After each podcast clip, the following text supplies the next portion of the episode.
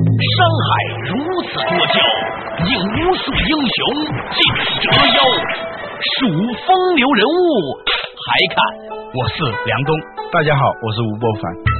两个男人孕育五年，梁东、吴伯凡帮你坐着打通经济生活任督二脉，东吴相对论。好戏马上开场。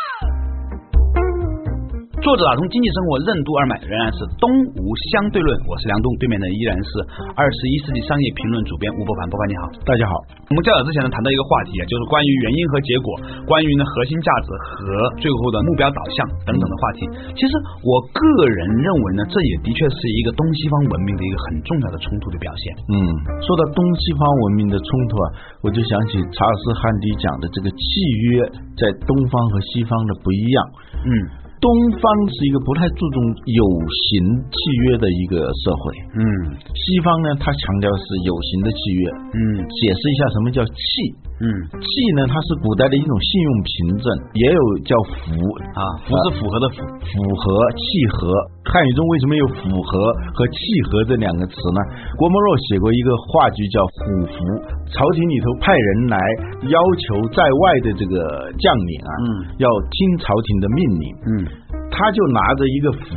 整个原来是一块木头，它是老虎的这个形状，嗯那边拿一半，这边拿一半，就验明正身，这个人是不是朝廷来的，嗯你就要拿出那一半跟他是不对是合得上，对上是一个老虎的形状，那你就是朝廷派来的，两个对在一起了叫符合，嗯气呢更多的是民间的，也是差不多是像一个木头啊或者一个别的什么形状，甚至甚一张一块玉啊，两姐妹，嗯一人一半，两个人分开了以后，将来见面的时候一对上，证明这是两姐妹，是吧？对我们在戏剧里头经常看到这种，这叫契。契两个东西合了，叫契合。嗯西方讲的那个有形的、成文的契约，嗯而中国呢强调是无形的、不成文的契约。查尔斯·汉迪把它叫做沉默的契约，嗯。或者叫无声的契约，或者叫默契。哦，对，这叫默契。对，就是默契。对对对 当然不是这样说的啊。就是默契，两个人之间形成了一种约定，但是呢，他不心照不宣。心照不宣，不表达出来。为什么真正有效的契约往往是暗中达成的、无形的、可意会而不可言传的？为什么公司既要有明确的目标管理，又要有无形的契约？过分强调有形契约，为什么往往会适得其反？什么是情感账户？情感账户的贫乏会遭遇怎样的阻碍？欢迎收听《东吴相对论》，本期话题：沉默的契约。我们说一个人啊，除了有形的有银行里头的账户以外，嗯他还有个情感账户。对，情感账户呢，就是你在跟人交往的过程当中，逐渐的积累了一些情感性的资源、人情的这种资源，但这个资源它是没有签约的。啊就上次你孩子入学的时候，我帮了一下忙，我也没有要什么好处，但是呢，你肯定会记住。对，你就欠我一人情。对，也没有签约嘛，啊你们也没有你不会量拿化着一张纸，说哎呦，上次我帮了你，你得帮我。但有些人呢，经常会做这样的事情，这样他的情感账户里头的余额较多他的这个余额非常多。有的人呢，他经常是欠别人的，就透支透支。最后呢，你发现两个人可能都身无分文了。但是这个人能起来，那个人不能起来的原因是在于那个人的情感账户里头有很多的余额，那个人早就亏空了，嗯啊，透支了。这里头这个情感账户，它其实就是一种默契，一种沉默的契约。我们在衡量公司的绩效的时候啊，既要用有形的这些契约去规 KPI 啊啊，去规范人。同时，你一定要注意，在老板和员工之间，员工和员工之间要培养一种沉默的契约。让他们每个人的情感账户啊都是余额比较大的，而不是亏空的。有些时候呢，有形的契约它是会损害无形契约的。比如说我以前接触过一些朋友哈，有一些朋友来自于上海，嗯他呢就不爱欠人人情，比如我帮他一个忙，他立刻要送个小礼物啊什么给我，嗯我觉得很奇怪。他说呢，他是怕欠这个人情账，嗯他想不清楚，嗯那另外有些时候呢，我碰到一些北方来的朋友呢，他们比较大而化之，今天呢你帮了我呢，我也不言谢，找一个机会呢，我在某个地方能帮到你就帮到你了，甚至会帮的更大一点。对，分的更大一点呢，就导致这个游戏不断的做大，嗯使得这个情谊啊不断的加深。对最后呢，当你遇到支付危机的时候啊，他就一下子可以提款出来，就把这个事情办成了。我们在做绩效考核的时候，好多公司啊就太强调这种有形的契约，以后反而就变得干巴巴了，反而是让你也不欠我的，我也不欠你的，而且很多的有形契约，它签的实际上是不公平的。对，后来呢就变成是一种冲突对。有的时候呢，我看我们的父母辈哈，嗯比如我们父母辈他们年轻的时候啊，从来没有说单位给他一个 KPI 考核，嗯但是呢，由于大家都形成了一种文化氛围，就是要为社会主义贡献，嗯所以呢，他们工作非常非常负责，嗯非常非常努力，嗯像我妈这种人，还有一个月就要退休了，哎，说单位要上 IT 系统的做财务的嘛，嗯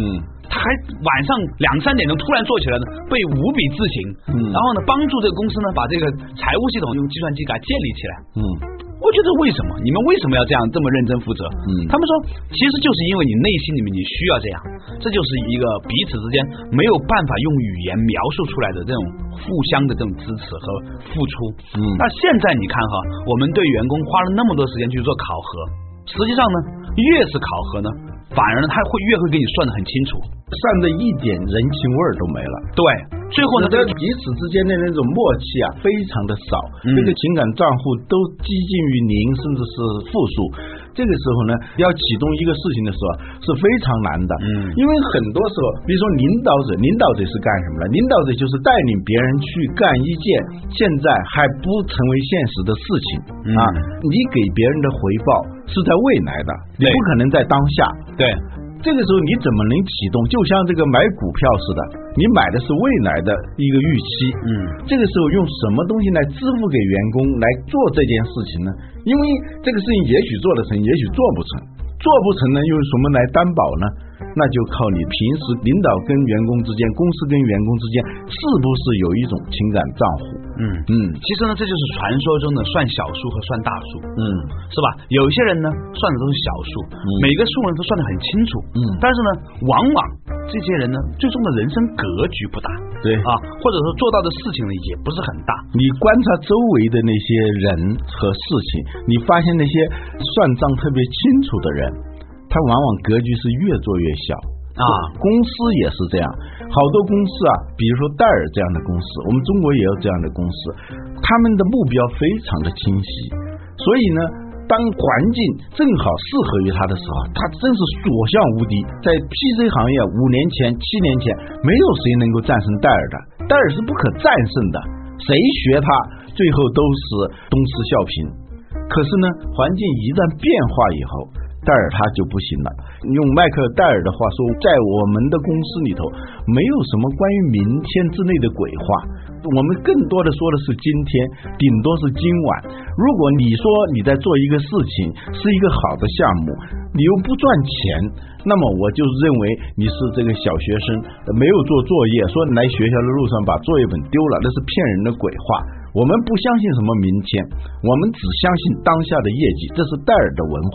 所以呢，在这种文化里头啊，没有人能够拖延呐、推诿啊，没有这样的，执行力非常的强。但是呢，当整个的产业的环境改变以后，那戴尔它就不行了，因为它是以价格取胜，是以交货迅速取胜，其他的它乏善可陈，它不可能像苹果电脑那样酷。那样有个性，散发着那种个性化的色彩，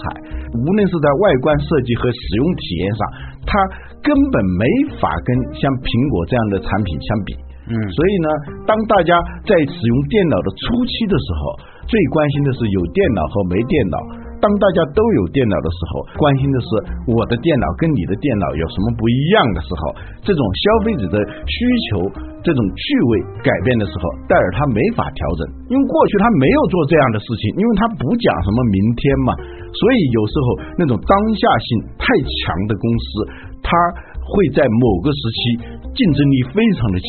一旦环境发生变化的时候，它掉头就非常的难。啊。不过这个事情呢，也再次说明哈，花无百日红啊。嗯，某种程度上来说，如果不是当年戴尔这么清晰的标准，这么有强烈的这种执行的能力的话，嗯他也不会成为戴尔、嗯啊，是吧？嗯所以呢，我听到这个故事啊，我最大的感触就是，不要对任何一件事情妄下评论，嗯好和坏啊很难说，嗯，不一定。对，天之道。写《追求卓越》的那个人叫汤姆·彼得斯，嗯后来写了一本叫《重新想象》，他就是六个字嘛，嗯天之道，大胆闯。说我们在商业领域啊，很多事情啊，你别以为你什么都知道。当你特别强调当下、强调今天的时候啊，你可能就是把你的明天给断送了。嗯嗯，说到这里呢，我就想起这个经济学里头啊，有一对概念嗯是可以说明这个问题的。经济学啊，好像是总是理性的、冷静的，没有一点人情味儿的那种计算。实际上不是这样，经济学对这个问题早就有一些描述，嗯他把它描述为一个行为的内部性和外部性。嗯，这话听着好像很学术，嗯但是呢，还是听听讲讲吧。嗯， 经济学好多概念啊，一说清楚啊，就觉得是一个好像很多余的一个概念，嗯你都明白的。嗯所谓外部性呢，就是说未经市场反映出来的成本，或者一个人的行为对旁观者的福利的影响，这听起来有点拗口。嗯我举一个例子，你在路边走，突然有一个人过来问你到三里屯怎么走，对那一般的来说，在北京呢，一般人都会告诉你的。对，？您呐，从这儿拐个弯儿怎么怎么，那些老北京是吧对 啊很热情的告诉你，您哪？搞得你都不好意思，觉得你很老实了是吧啊？对对对但在一些南方城市啊，我觉得在广州就有这个问 题啊，你问路的话，我刚开始以为是他们普通话听不懂，其实也不是，现在听不懂普通话的人少，对，他不愿意告诉你，这也可能是文化传统的原因。嗯所谓外部性呢，就是说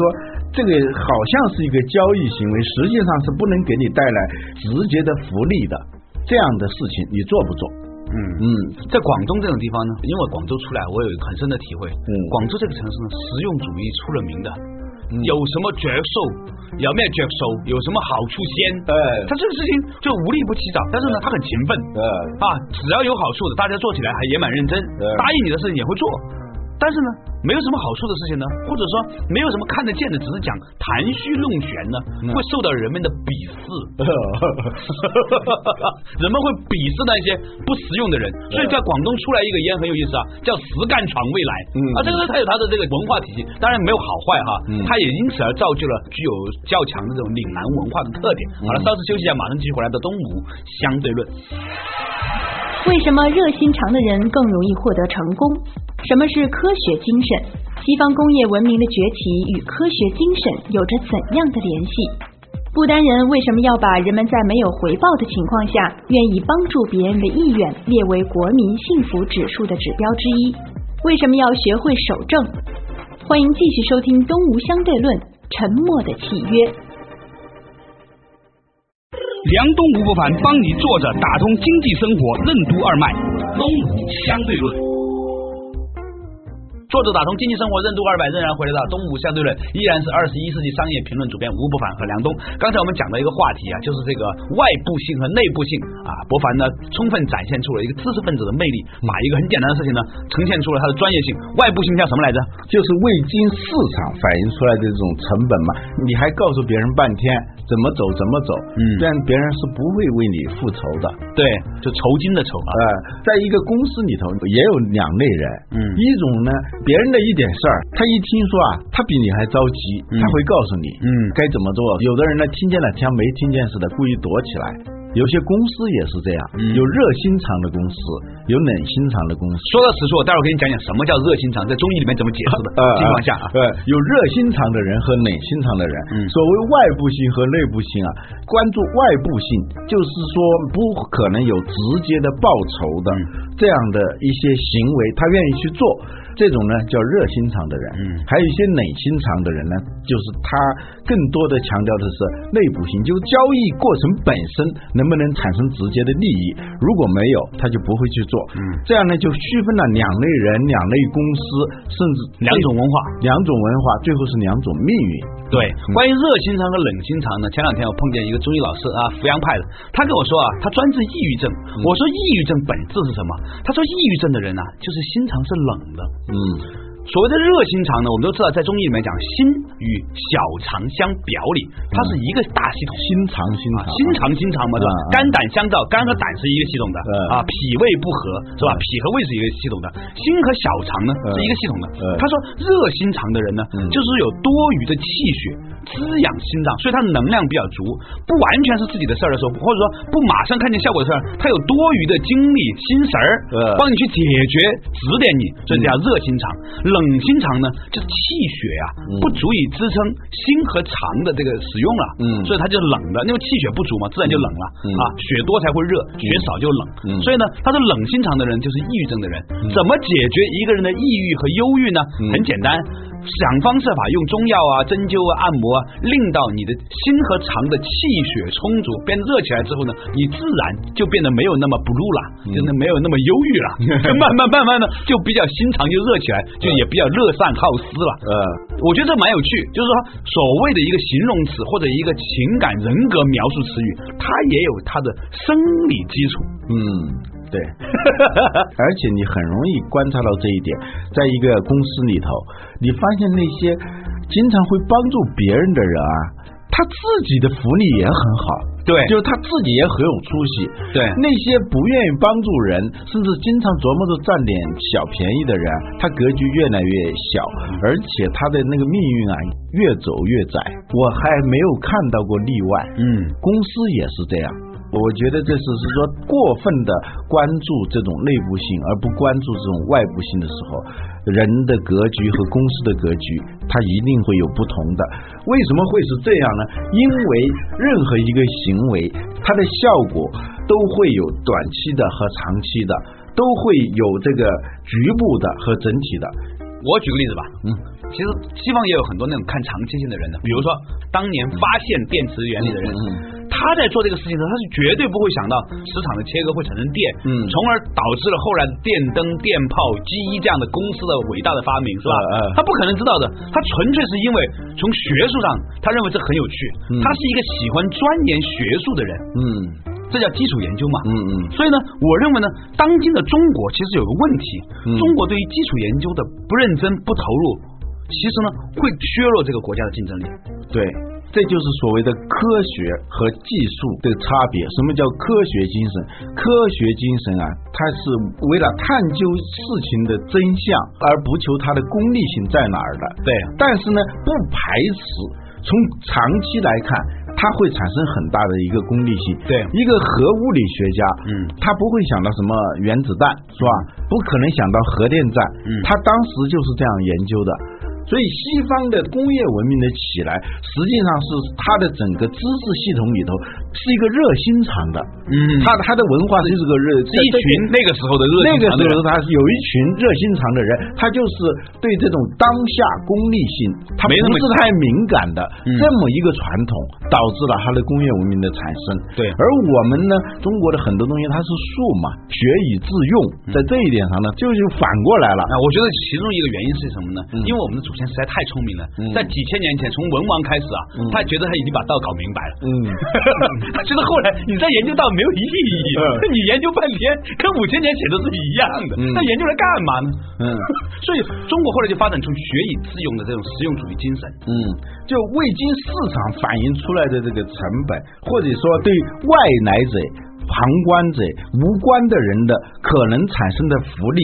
它他是不太关注的，但是最后他大量的东西聚集起来以后，会产生巨大的效应。嗯，这个东西叫因缘际会。在这个地方补充一个小小的例子，前段时间我们去不丹的时候呢，嗯听这个不丹的国师啊，给我们讲这个国民幸福指数的衡量标准和评价体系。嗯他说在不丹除了 GDP，就是说这个物质增长以外，嗯还有一个很重要的指标叫人们在没有现实回报的情况下，愿意帮助他人的意愿。嗯他把这个指标当做这个国民幸福指数的很重要的一部分，嗯而我觉得说，其实当他能这样提出来，就说明他能看到这一点。嗯，不过，关于说到底要不要有功利性、短期目标、长期目标呢？我觉得呢，可以讲讲这个《道德经》里面的一些东西哈。嗯《道德经》里面讲了三句话：以其用兵，以政治国，以无为取天下。嗯我当时呢没有理解这句话，现在理解了。嗯以其用兵，就是说你在对待敌人的时候，你要呢变得发了创新，出奇制胜，出奇制胜。嗯在对待国家这个相对比天下而言要小的这个团体的时候，比如说这个公司管理上来说呢，你要正，什么叫正？就今天这样。明天还这样，今年这样，明年还这样，嗯每年的春分要怎么样，秋分要怎么样，那是有定数的。嗯所以呢，在公司里面，每个部有门的份谱是靠谱的，靠谱不离谱，有章法，不对乱来。对，no surprise，是吧？不要说搞 surprise，这种很可怕的是吧呃？对今天想一事儿，明天想一事儿，对员工完全拍不到领导的这个意想，那也很可怕。嗯但是呢，再更高的层次叫无为居天下的时候呢，那个时候的天子下面有很多的诸侯国家，嗯那天子要做什么呢？天子只是让不同的国家呢彼此竞争，嗯各自呢按照他们应该做的方式去做，可能呢中间有一些人呢他有他的创新，另外一些人用他的创新来制衡，或者诸如此类，嗯在天子的眼睛里面是没有对手和朋友的，嗯，对手也是帮助你去制衡其他对手的一个朋友。有对手的时候以其取胜，对对待子民应该守正。对，啊守正啊，就在要诸无侯为国要无为。对，所以我们做公司啊，其实也是三个境界：对守正、出奇、无为嗯啊、出奇就是创新了、对守正呢，就是坚持一些核心的价值和理念。对，嗯，并且不把它要系统化。不要是这种见风使舵，不要是那种心眼太活，也就是我们讲过的那个争啊对，坚贞不屈的争。对一个公司能不能长远，有没有那个争，嗯有没有这种核心价值，那是非常关键的。要不然你今天做这个，明天做那个，精于算计，在短期内你都是对的，从长期来看就是个合成谬误。对，无为治天下呢，它实际上是说，当一个公司做大了以后啊，你要放弃某种你与生俱来的那种控制的欲望，嗯那种干预的欲望，要学会延迟判断。嗯就当你要下一个判断的时候，你能不能推迟几天再来看这个事情？我们在跟人相处的时候，你今天有一个什么很简单的事情，你对它形成了一种印象，你不妨把这个判断搁置一下，搁置两天以后，你可能就不这么看了。嗯有些机会搁置两天呢就不是机会，有些挑战搁置几天了以后，可能也就是机会了。有些问题搁置几天之后就不是问题了，啊因为有新的问题会覆盖住它。对， 这打一岔哈，说回来，那这个话是什么意思呢？实际上是好像它是矛盾的，嗯但背后呢，它实际上是什么呢？实际上是在不同层次上看问题的境界嗯啊，或者在不同层次上看问题的一个结果。嗯，所以有的人啊，就是他的能力啊很单向，嗯他的那个视野也是一个单维度的、单向度的，嗯他不是立体的。对呃，说这个人就是鬼精鬼精的，对这种人他没有太大的前途的。对，那你也不能反过来说这个人没用，对，他是某一个维度，那就让他做专业的事，呃在用某一个专业的心做专业的事，啊让他呃，或者你一个公司，你就要出奇的时候啊有专门有一批出奇的人，创新者创新者啊，但是一定要守正，嗯你要不然的话，老创新的话，这个公司就给创死了。啊很多公司就是创新性太强，洪水泛滥，没有水泥设施，嗯差别在于呃创新呢要对待敌人，嗯守正呢要对待朋友。嗯，不要把子民、把老百姓、把员工当敌人，对要守正，不要老是用算计。用那些花招去对待别人，你这样格局是不大的。但是呢，作为一个公司，你肯定是总会同时面对着敌人、朋友和还有整个的产业链产业链，甚至是整个的时代，整个时代的产业气候、商业气候，你这个时候呢，要有一点无为的心态。什么叫无为？不是睡懒觉，不是无所作为，而是说。不要有那么多的控制欲，就是我们说的“生而不有，有而不恃，养而不宰”，静观其变，审时度势，顺势而为。到关键的时候，当机立断，而不是天天在那儿干预，这个就叫有为。那个有为，最后就是折腾。啊，老吴啊，我觉得你说的呢真的是很有道理啊，有道理到可能连我们自己都没有想明白的地步。没关系，一个谈话节目啊，真正的重点并不是给出答案。嗯，收音机前的听众朋友也不要指望我们能够给出答案，我们其实只不过是在把这个话题摊开来讲了之后呢，你觉得哪部分你能够受用，您就受用；你觉得完全不受用，听着两个人讲话也行。重点在于有一些人开始在关注这个问题了。嗯，守正出奇，无为不折腾。我们刚才讲了做人做公司的几个维度，先要守正，要靠谱，不要离谱呃不要离谱，要有章法，不要乱来，对这要守正。你所有的创新都建立在你的阵脚是非常严明的，嗯，你乱了阵脚以后的出奇，那真是越做越错，就是陷入到这种泥潭里头的任何的挣扎，只会把你的困境更加深一层。所以一定要守正，然后呢，守正不是死板，不是懒惰，而是在这个章法的基础上，该创新的就一定要创新。同时呢，你的公司逐渐做大了以后，你的组织的生态变得复杂以后，你一定要学会无为。无为也不是无所作为，而是不折腾。嗯，总而言之，如果我们把这个什么企业管理这些东西抛掉，就做人而言这件事情，看你怎么看待你的人生。如果你想今天把一个事儿拿下来，你有点创新性是可以的；如果你想做一个一辈子的快乐的人，你应该守正。什么叫守正？你有你自己的原则和基础。嗯如果你是自己不是一个单独的这几年的一个人，而是一个很多个时间和空间里面的人的话，嗯你就相信事情没有那么容易下出判断是好还是不好。于是呢，你也不会因为一个好事而过度高兴，也因为一个坏事而过度不高兴。嗯这种不以物喜，不以己悲的状况，就是真正意义上的无为了。嗯，做人做公司买股票都能做到这一点的话，你不会太差。嗯对，所以呢，在节目结束之前呢，送上一句巴菲特的话，他说：“我无法控制这个股票的最后的结果，它的起伏和它的股价，但是我知道它是对的。”于是他就买了，嗯，这就是为什么巴菲特成为巴菲特的原因。好，感谢大家收听今天的东吴相对论，下一周再见，拜拜。